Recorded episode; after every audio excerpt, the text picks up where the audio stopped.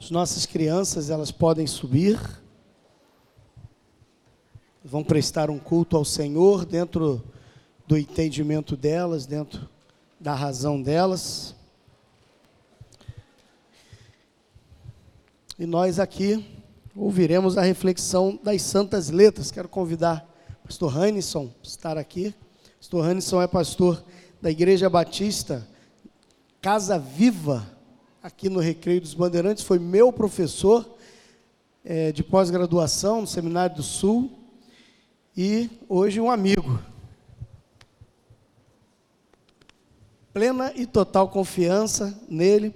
Vamos orar pela vida dele nessa hora e depois nos deleitarmos na palavra santa do Senhor. Fecha os olhos. Pai Celestial, obrigado pela vida do teu servo. O desejo do nosso coração é que ele seja usado pelo teu espírito nesta manhã.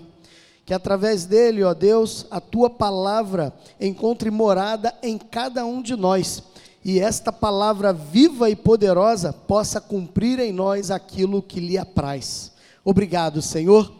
Nós te louvamos, bendizemos e agradecemos no bendito nome de Jesus, o nosso Salvador. Amém.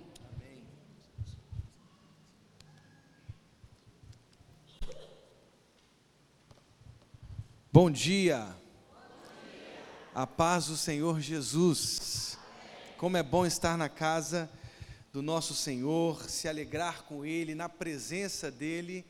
É um privilégio enorme estar aqui neste momento, é, comemorando com os irmãos 105 anos. É isso mesmo, Pastor Valmir? 105 anos da existência desta igreja dessa agência do reino dos céus. Parabéns, PIB aqui em Pilares, Primeira Igreja Batista aqui em Pilares, pelos 105 anos de existência e pelos 105 anos proclamando um único nome. O nome que está acima de todo nome, pelo qual importa que sejamos salvos. Amém? Você pode aplaudir o Espírito Santo de Deus pelos 105 anos dessa igreja. Quero agradecer ao pastor Valmir, Talita, sua esposa, né, toda a igreja pelo convite de estar aqui comemorando com os irmãos 105 anos dessa bendita igreja, abençoada igreja em nome de Jesus. E para pensarmos um pouco nesta história, eu queria convidar os, os irmãos a abrir a palavra de Deus no Evangelho de Lucas. Evangelho de Lucas, capítulo 11, desculpa, capítulo 10, a partir do verso 25. Lucas, capítulo 10, a partir do verso 25.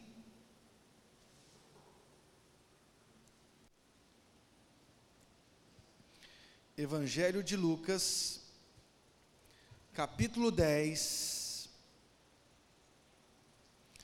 a partir do verso 25. Quem encontrou, diga um amém bem forte. Amém. Quem não encontrou, diga escola bíblica dominical, né? Você pode estudar todos os domingos aqui para você aprender a encontrar os livros da Bíblia. Diz assim a palavra do nosso Senhor. Certa ocasião, um perito na lei levantou-se para pôr Jesus à prova e lhe perguntou: Mestre, o que preciso fazer para herdar a vida eterna? Esta é a pergunta fundamental. O que está escrito na lei? respondeu Jesus. Como você a lê? Ele respondeu: Ame o Senhor, o seu Deus, de todo o seu coração, de toda a sua alma, de todas as suas forças e de todo o seu entendimento. Isso está lá em Deuteronômio. E ame o seu próximo como a si mesmo. Isso está em Levítico 19, 18. Então ele une estes dois versos separados na lei do Senhor, na Torá, que é a palavra de Deus. Aí diz o verso 28. Disse Jesus: Você respondeu corretamente faça isso e viverá. Um outro doutor da lei, lá em Mateus 22, perguntou qual era o maior dos mandamentos, e Jesus também uniu estes dois versos. Olha que curioso.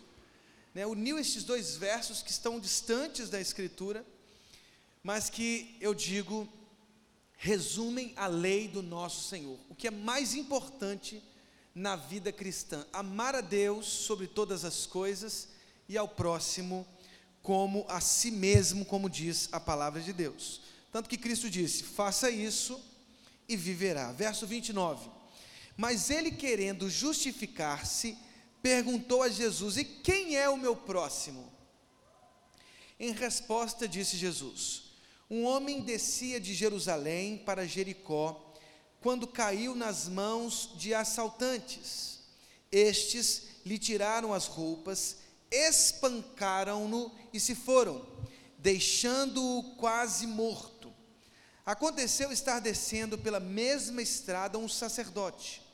Quando viu o homem, ele viu o homem, passou pelo outro lado, algumas versões dizem passou de largo. E assim também um levita, quando chegou ao lugar e o viu, passou pelo outro lado. Mas um samaritano, estando de viagem, chegou onde se encontrava o homem e, quando o viu, teve piedade dele. Aproximou-se, enfaixou-lhe as feridas, derramando nelas vinho e óleo. Depois colocou sobre o seu próprio animal, levou-o para uma hospedaria e cuidou dele. No dia seguinte, deu dois denários ao hospedeiro e lhe disse: Cuide dele. Quando eu voltar, lhe pagarei todas as despesas que você tiver. E aí Jesus faz uma pergunta no verso 36. Qual destes três você acha que foi o próximo do homem que caiu nas mãos dos assaltantes? Verso 37: Aquele que teve misericórdia dele, respondeu o perito na lei. Jesus lhe disse: Vá e faça o mesmo. Você pode fechar os seus olhos? E aí, onde você está, com profunda reverência, orar, orar diante do nosso Deus. Ele está enchendo esse lugar com a presença dele. Coloque diante de Deus o seu pedido, a sua oração. Diga a Ele, Deus, eu quero ouvir a Sua voz. Eu vim aqui para adorar o Teu santo nome, mas eu também vim aqui para ouvir a Tua voz. Eu não consigo viver eu não consigo caminhar sem as tuas orientações, sem as tuas ordenanças, sem a tua palavra. Deus, o teu povo está orando. São 105 anos de história. Nós queremos colocar diante do Senhor os nossos agradecimentos, a nossa alegria de estar nesse dia histórico aqui na PIB em Pilares e clamar, ó Deus, pela tua manifestação, pela manifestação da tua glória sobre este lugar, sobre a vida do pastor Valmir, sua família, sua esposa, cada líder dessa igreja, cada líder de pequeno grupo, cada professor da escola bíblica, cada líder ministerial, Deus, que em nome de Jesus, toda liderança, cada membro dessa igreja, seja abençoado pelo teu poder, pela tua glória, pelas tuas bênçãos. Que esses 105 anos sejam um divisor de águas, um marco, para que os próximos anos sejam ainda mais abençoados, frutíferos, para a glória do teu nome. E que esse texto que acabamos de ler, Deus, seja exposto para a glória do Senhor Jesus que seja orientação para o teu povo, que as tuas palavras, e não as nossas pessoais, que as tuas palavras encontrem em nossos corações morada, Senhor, no nome de Jesus, nosso coração está reverente nesse momento, os nossos pés estão guardados, os nossos ouvidos estão atentos para ouvir a tua voz, no nome de Jesus, amém, amém. Queridos irmãos, eu confesso que eu gosto da simplicidade de Jesus. Quando você lê as cartas do apóstolo Paulo, você percebe o poder retórico de um homem profundo, de um grande intelectual que soube fazer convergir em si mesmo, obviamente inspirado pelo Espírito Santo de Deus, a retórica grega, a retórica judaica. Um grande intelecto, quando nós abrimos as páginas e as cartas do apóstolo Paulo, a gente percebe um homem profundo e apaixonado pelo Evangelho. Por exemplo, diante da heresia colossense, uma heresia que colocava entre Deus e os homens vários seres intermediários, vários mediadores, e nós só cremos em um, amém, irmãos? Cristo Jesus, o nosso único mediador. Paulo precisou dinamitar, destruir aquela heresia. Quando abrimos a primeira, o primeiro capítulo da carta de Paulo aos Colossenses, ele diz lá a partir do verso 13: Pois ele nos arrancou do império das trevas e nos transportou para o reino do seu Filho de amor, no qual temos a redenção, a remissão dos pecados. Ele é a imagem do Deus invisível, o primogênito de toda a criação, pois nele foram criadas todas as coisas, as visíveis, as invisíveis, quer sejam soberanias, potestades, Todas as coisas foram criadas, céus e terra, por meio dele e para ele. Nada do que foi feito sem ele se fez, como diz, a, como diz o Evangelho de João.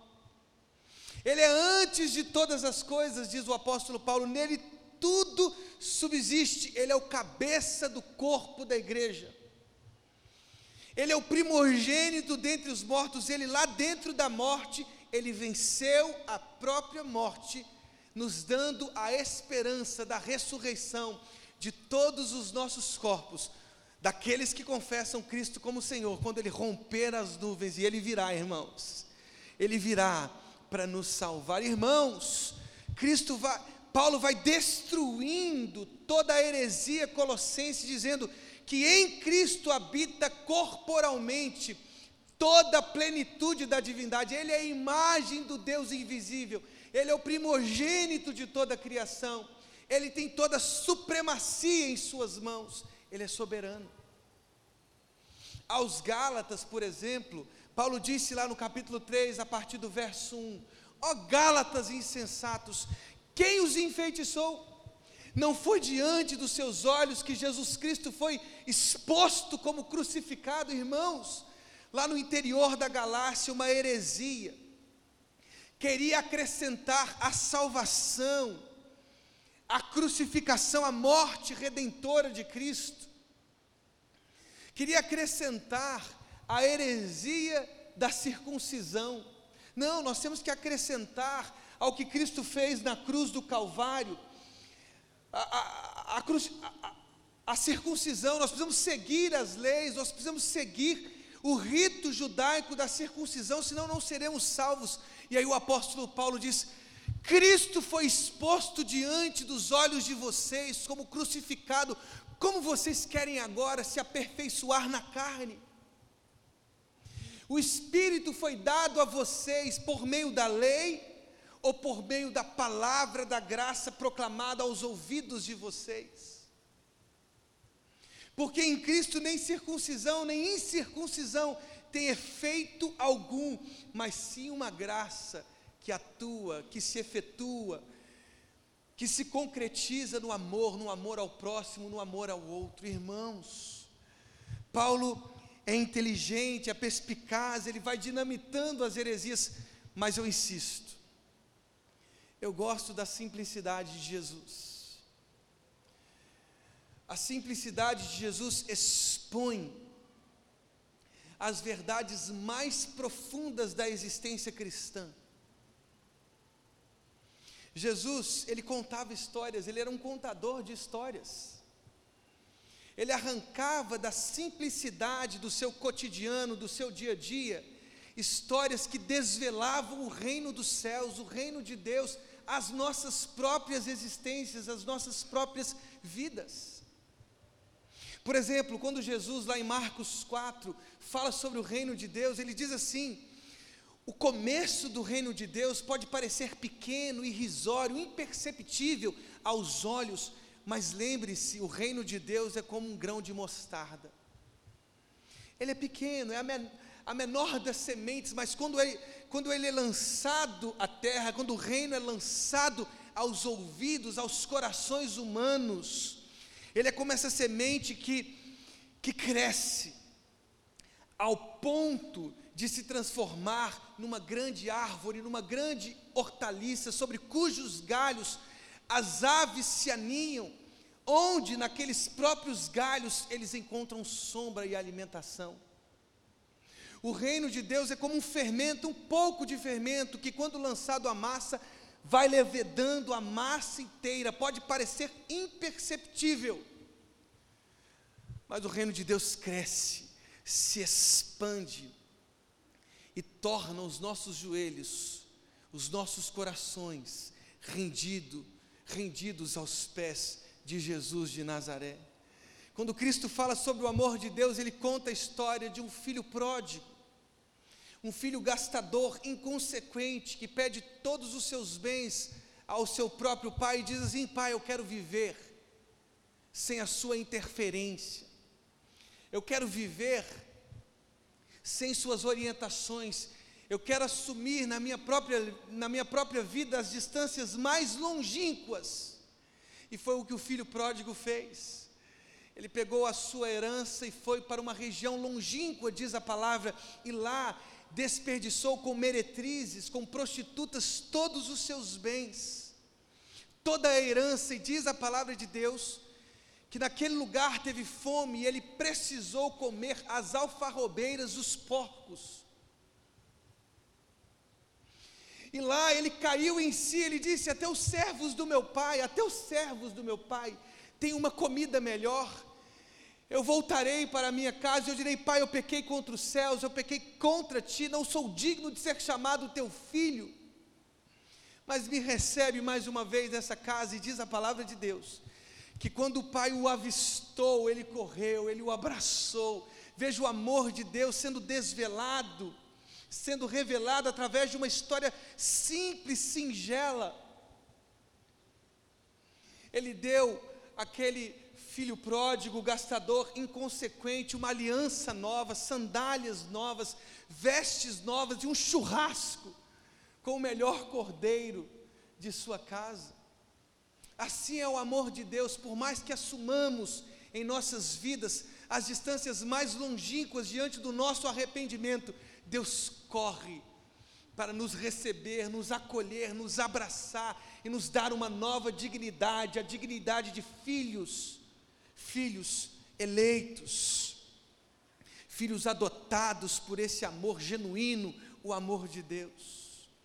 E por isso eu escolhi esta parábola, para pensarmos a nossa igreja. Eu me sinto igreja com vocês, amém, irmãos? Somos batistas aqui na cidade do Rio de Janeiro, temos a missão de espalhar o Evangelho de Jesus Cristo, espalhar a glória de Jesus por essa terra, não só aqui em Pilares, mas em toda a capital, em todo o estado do Rio de Janeiro, em todo o nosso território. O Brasil precisa se render aos pés de Cristo e essa é a nossa missão como igreja de Jesus, amém, queridos? E nessa história, eu consigo ouvir o próprio Jesus falando sobre igreja. Há um estudioso chamado Joaquim Jeremias, ele diz que nas parábolas, pastor Valmir, se nós lermos atentamente cada uma destas parábolas, que são simples, são arrancadas dessa simplicidade da Galileia, do território de Israel, a gente consegue ouvir a própria voz de Jesus. É como se o próprio Cristo estivesse falando com a gente aqui nesta manhã. O que é ser igreja? O que é ser igreja? Bem, ser igreja é ver, é enxergar. Jesus, ele responde a uma pergunta fundamental. A, a pergunta de um, de um grande doutor da lei, de um grande conhecedor da lei. Aquele conhecedor da lei se aproxima de Jesus e pergunta: O que eu posso fazer para herdar a vida eterna? E Cristo responde contando a história do, do bom samaritano. E ele conta a história de um homem que estava viajando naquele caminho comum entre Jerusalém e Jericó. Uma descida sinuosa, cheia de perigos. Portanto, Jesus conta uma história comum, uma história realista. Ele estava viajando de Jerusalém para Jericó, e nesta viagem ele cai na mão de assaltantes que o agridem ele está ali ensanguentado, quase morto, diz a palavra de Deus. E naquele mesmo caminho passava também um sacerdote e um levita. E diz Jesus, ao contar essa pequena história, que ambos, o sacerdote e o levita, ao o enxergarem, passaram de largo não se envolveram com a dor daquele que foi assaltado, daquele que estava quase à morte, aquele moribundo. Mas diz também a história de Jesus que um samaritano, irmãos, um samaritano, um povo odiado pelos judeus, porque era uma raça misturada, miscigenada, misturada, sim, um povo impuro que fez um outro templo de adoração em Gerizim, um povo impuro, odiado pelos judeus, alvos de preconceito dos próprios judeus que eram puros. Diz a história que um samaritano também passava na mesma estrada e o viu, só que ele se envolveu. Ele viu as feridas daquele viajante, ele aplicou óleo, ele aplicou vinho, produtos medicinais naquela ferida. E ele colocou aquele quase à morte, aquele moribundo sobre o seu animal, o conduziu a uma hospedaria, pagou suas diárias e disse ao hospedeiro: qualquer gasto extra que você tiver, eu vou ressarci-lo. Irmãos, essa história eu percebo através desse bom samaritano contado por Jesus, algum, alguns elementos fundamentais para sermos uma igreja apaixonante. E vocês são uma igreja apaixonante, amém? amém? E serão ainda mais apaixonantes. Bem, uma igreja enxerga. Uma igreja enxerga. Queridos, essa igreja existe aqui em Pilares, na cidade do Rio de Janeiro, para enxergar há viajantes por todos os lados. Para além dessas paredes, há viajantes para todos os lados. Estes viajantes estão feridos, irmãos. Feridos. E quantas feridas nós temos nesse tempo? Quantas crianças sem pais que foram criados sozinha, sozinhos pelas suas mães.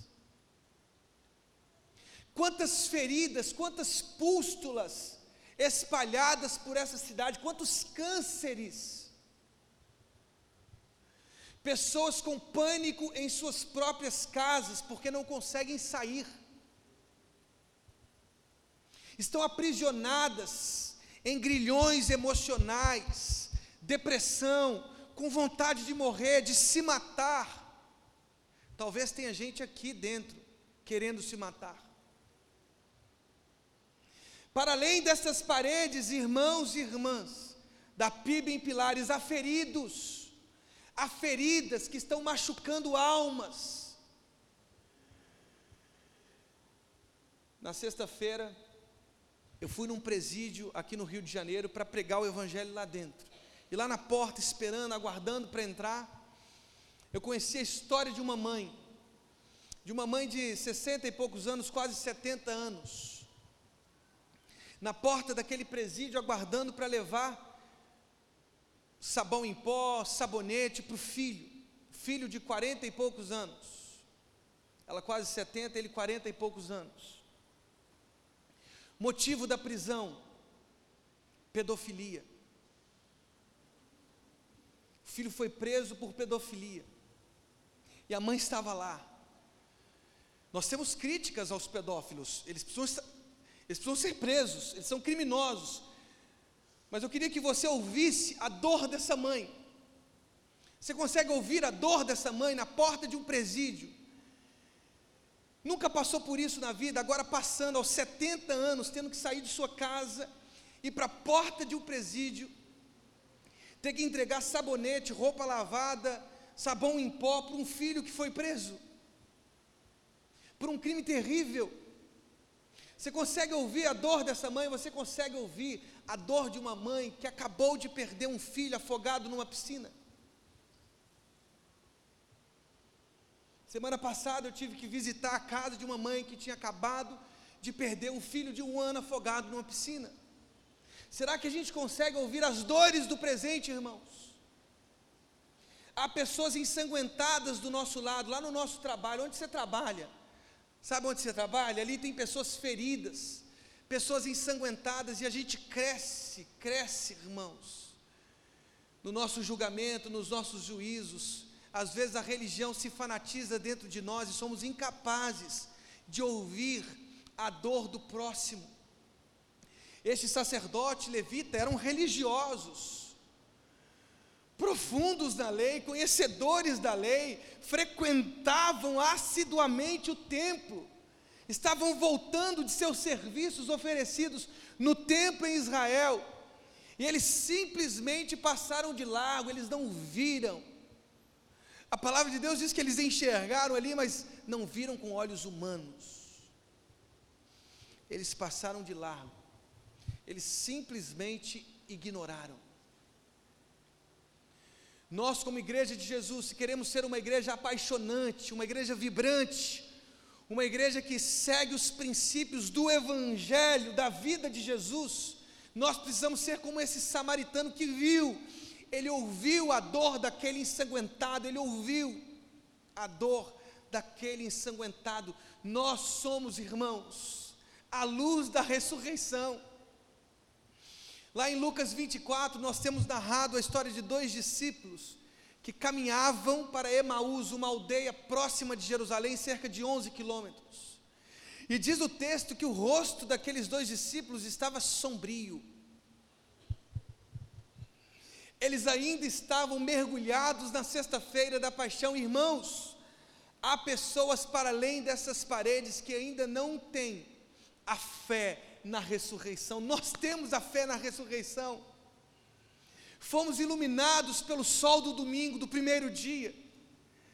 A gente viu com os próprios olhos o sepulcro vazio.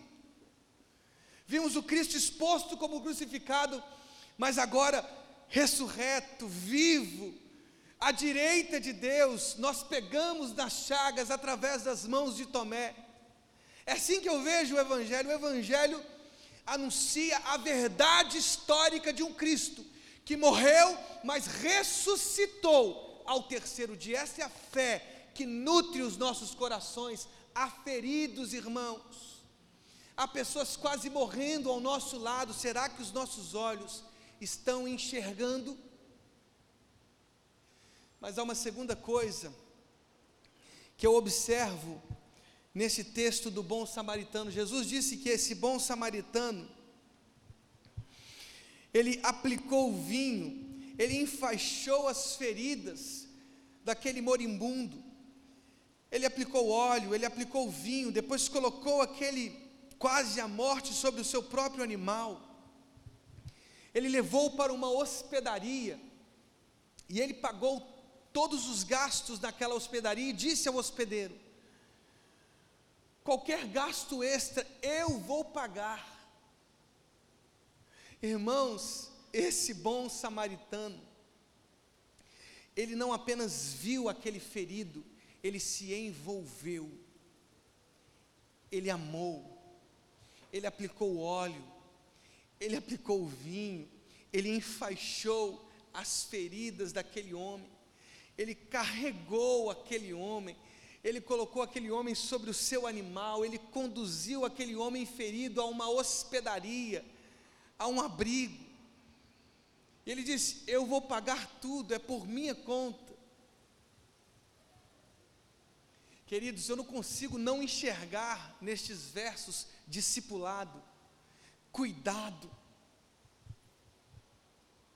Ser igreja, irmãos, não é simplesmente vir ao templo os domingos, levantar as nossas mãos, entregar o nosso dízimo, a nossa oferta, tudo isso faz parte, tudo isso é muito bonito, tudo isso alimenta a nossa alma, tudo isso é combustível para as nossas vidas, mas a vida cristã não se resume aos domingos. Pastor Valmir falou dos grupos pequenos, né, pastor? Quantos grupos pequenos nós temos aqui, mais ou menos? 14 grupos pequenos, que são 14 hospedarias, irmãos. 14 hospitais. Qual é a nossa missão? Se espalhar em pilares, ouvir as feridas, enxergar as feridas e anunciar o Evangelho. O Evangelho é o remédio para as feridas da nossa alma, para as feridas do nosso coração. O Evangelho nos resgatou, irmãos. O Evangelho te resgatou, você estava morto, nós estávamos mortos em nossos delitos, e Ele foi lá e nos arrancou do império das trevas, e nos salvou, e agora temos a grande missão, para além dessas paredes, de aplicar óleo, de aplicar vinho, de enfaixar as feridas, de anunciar o Evangelho, de caminhar, expondo a Escritura, ensinando aos que estão para além dessas portas a guardar tudo que Cristo ordenou, e ter a hombridade, a ética da obediência, de conduzi-los às hospedarias, para que eles sejam abrigados nesse mundo hostil, nesse mundo triste, e aqui, aos pés de Cristo, batizar em nome do Pai, do Filho e do Espírito Santo. Esta é a nossa única missão. Nesses 105 anos, como é bom enxergar o texto bíblico e ver escancarado a nossa única missão, a nossa única missão é ganhar almas para Jesus, é ganhar vidas para Jesus, é ver seus corações sendo transformados, cuidados, amados, recebendo uma nova dignidade. Esse é o Evangelho, irmãos. Eu quero fazer uma pergunta, mas não quero expor ninguém. Eu quero que você, lá dentro do seu coração, responda. Nesse ano de 2022, quantas pessoas você conduziu aos pés de Cristo? Quantas pessoas lá no seu trabalho você presenteou com uma Bíblia e disse assim: essa é a palavra de Deus. Eu estou disposto a te ensinar, ensinar o Evangelho de João para que você aprenda sobre o amor de Jesus. Quantas pessoas esse ano de 2022 você bateu na porta e pregou o Evangelho de Cristo? Não precisa responder, não precisa levantar a mão. Lá dentro da sua alma responda, queridos irmãos. Essa é a nossa única missão. Jesus, ele encerra esta parábola dizendo àquele líder religioso, porque ele perguntou: O que farei para herdar a vida eterna? E aí Jesus, de forma muito inteligente, o conduziu ao texto bíblico. O que diz a lei? E aquele mestre da lei disse assim: a lei diz que nós temos que amar a Deus com toda a nossa alma, com todas as nossas forças, com todo o nosso entendimento, com todo o nosso intelecto, E nós temos que amar os, os nossos próximos como nós nos amamos, como a si mesmo, diz a palavra de Deus. E aí Jesus disse assim: bem, faça isso e você vai receber vida. E aí o mestre da lei, porque a intenção dele era pegá-lo, era armar uma arapuca para Cristo, mas irmãos, Cristo tem sabedoria, inteligência de vida, profundidade na própria lei, Ele é o próprio Deus, Ele é o maior intérprete da lei. Os discípulos que caminhavam para Emaús, por exemplo, tiveram lá 11 quilômetros de exegese de Cristo, de interpretação da lei. Ele foi expondo o que sobre ele a lei e os profetas diziam. Ele é o rabi, ele é o mestre por excelência, ele é o intérprete da lei. E aí Jesus responde a pergunta do mestre: quem é o meu próximo? E aí Jesus conta a história do bom samaritano.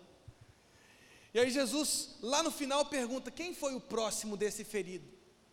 Imagine um judeu, mestre da lei, tendo que responder: esse samaritano. Não foi o sacerdote, não foi o levita, estes são péssimos exemplos, eles passaram de largo, eles viram, eles não se envolveram com a dor, com o sofrimento, eles frequentavam a igreja, mas eles não estavam nem aí para os feridos.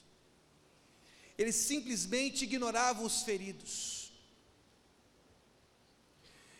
E aí Jesus disse ao, disse ao mestre da lei: Bem, você está certo.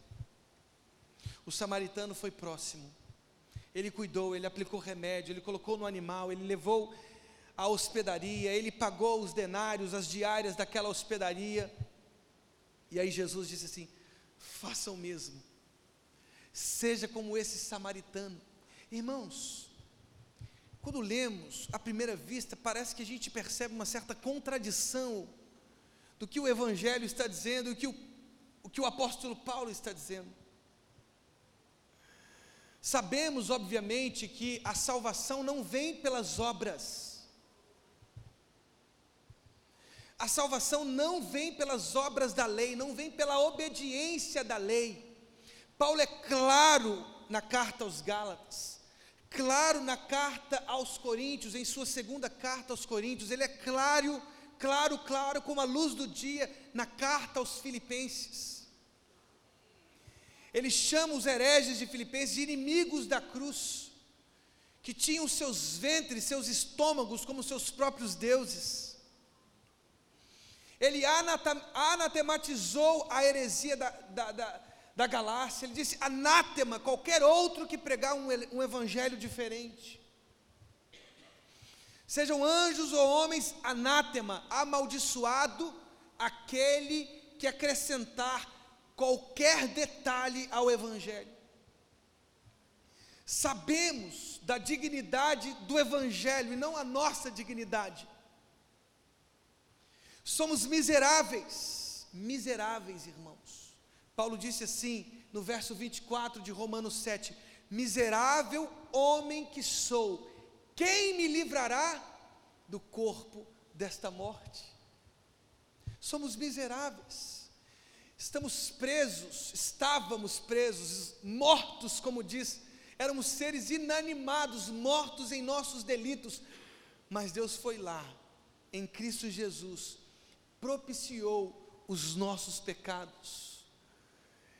E nos trouxe a dignidade do reino nos arrancou do império das trevas e nos transportou para um reino de amor. Por isso, Paulo disse lá em Efésios 2, versos 8 e 9: Pela graça sois salvos, mediante a fé. Isso não vem de vós, é dom de Deus, não vem de obras para que ninguém se glorie. Mas, mas parece que há uma aparente contradição no texto bíblico. Irmãos, às vezes nós ocultamos certos versos. Nós sabemos de cor, por exemplo, Efésios capítulo 2, versos 8 e 9. Mas o que diz no verso 10? O que diz Efésios 2, 10? Porque somos criação de Deus, realizada em Cristo Jesus, para quê? Para fazermos boas obras a fé que nos transforma, a fé que nos traz uma nova dignidade, a fé que nos arranca do império das trevas e nos transporta para um reino de, de amor, a fé que nos justifica, é a mesma fé que nos enche da vontade de amar o outro. Não amamos pelas nossas próprias forças, amamos pela vida de Cristo, que se encharca em nós quando o recebemos como Senhor das nossas vidas. Quando somos batizados em Cristo Jesus, diz Paulo aos Gálatas, somos revestidos da vida de Jesus. Porque os que em Cristo foram batizados, diz Paulo, de Cristo se revestiram. Queridos, a vida de Jesus pulsa em nós. A vida de Jesus enche as nossas vidas. Os que são justificados e vivem nesse processo chamado santificação, são aqueles que amam não pelas próprias forças, mas amam pelas forças de Cristo, dentro das nossas próprias vidas. É por isso que Tiago diz que uma fé sem obras é como um corpo sem espírito, é morto. Porque essa crença que não tem como consequência natural o amor é como a crença do próprio diabo, até o diabo crê, irmãos, e estremece. Mas a vida cristã que pulsa em nós, o Cristo que enche os nossos corações, é o Cristo que nos convida à naturalidade do amor dos justificados. Os justificados amam. Os justificados cuidam dos feridos, os justificados ouvem, enxergam os, en, os enlutados, os feridos. Os justificados aplicam óleo, aplicam vinho, os justificados carregam os moribundos, os feridos e os colocam em seus próprios animais, os justificados os conduzem às hospedarias, os justificados dão tudo de si todos os seus denários para que os feridos tenham abrigo, tenham casa, tenham igreja, tenham comunhão. Os justificados, eles amam o reino dos céus, eles deixam que os mortos enterrem os próprios mortos, eles vão, mesmo sabendo das consequências do reino de Deus, que não nos convida para mansões, para o enriquecimento. Não, o Evangelho nos convida para a vida de Jesus, para a vida do Filho do Homem, que não tinha onde reclinar a cabeça. As aves têm os seus ninhos, as raposas os seus covis, mas o Filho do Homem não tem onde reclinar a cabeça. Os justificados vão, eles dão suas vidas, eles carregam a sua cruz, eles assumem as implicações do Evangelho porque eles amam como Cristo amou. Se você não ama, você pode entregar todo o seu corpo para ser queimado. Você pode virar um mártir disfarçado na história cristã. Se você não ama, você pode vender todos os seus bens e entregar aos pobres. Se você não ama, você pode falar todas as línguas dos homens e dos anjos, mas você vai ser como um símbolo como um instrumento de sons sem significado algum.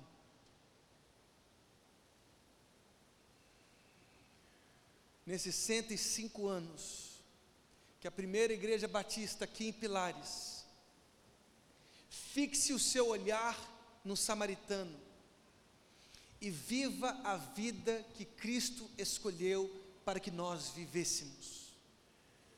Nós precisamos enxergar ouvir os feridos, nós precisamos discipular, cuidar, tratar, ler a Escritura, expor a Escritura. Nós precisamos viver o amor, a gratuidade do amor de Jesus Cristo, porque só fazendo assim teremos a vida eterna que Cristo nos prometeu. Só há um caminho para a igreja de Jesus: amar. Amar os diferentes. Amar aqueles que pensam diferente de nós, amar as pessoas inconsequentes, amar as pessoas que atravessam suas feridas, amar os dependentes químicos, amar a todos, indistintamente, amar os nossos próprios inimigos. Só há um caminho para a igreja: amar. Que Deus abençoe as nossas vidas. Parabéns, PIB em Pilares, pelos 105 anos e que os próximos anos sejam a expressão do amor de Cristo nessa igreja. Pastor Valmir, muito obrigado.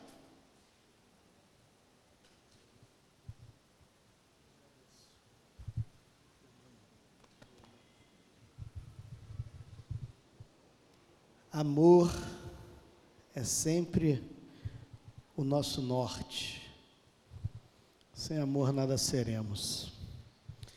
Que nesses 105 anos a igreja possa ter manifestado amor a essa sociedade.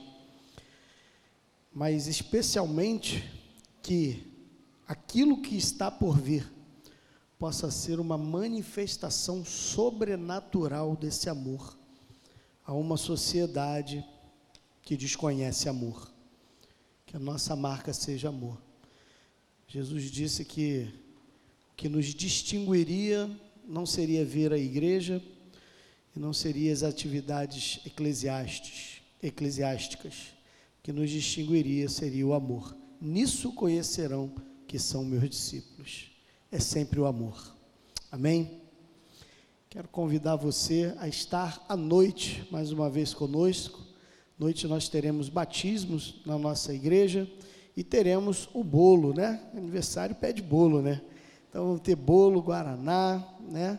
E batismos, então vai ser uma grande festa. Se você nunca viu o batismo aqui na nossa igreja, o batistério já está cheio, está até muito cheio, irmão. Acho que tô, o Cláudio acho que quer me matar afogado ali, irmão, porque Acho que ele está pensando que quem vai batizar é o Ranison, que é grandão, né? Eu vou ficar ali falando assim, irmão. É, ficar ali para não me afogar ali nas águas do batistério.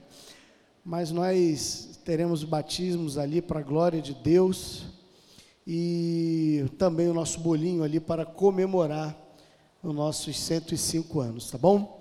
Pastor Ranison vai estar ali à porta comigo, ao final. Você vai poder lhe dar um abraço, apertar a mão e Deus a todos abençoe. Fiquemos de pé e vamos orar ao Senhor agradecendo por esse momento. Após a oração, você se assente, faça a sua oração silenciosa, enquanto eu e pastor Hanson vamos à porta para cumprimentar os irmãos. Deus a todos abençoe, tenha um bom almoço, um bom domingo na presença do Senhor.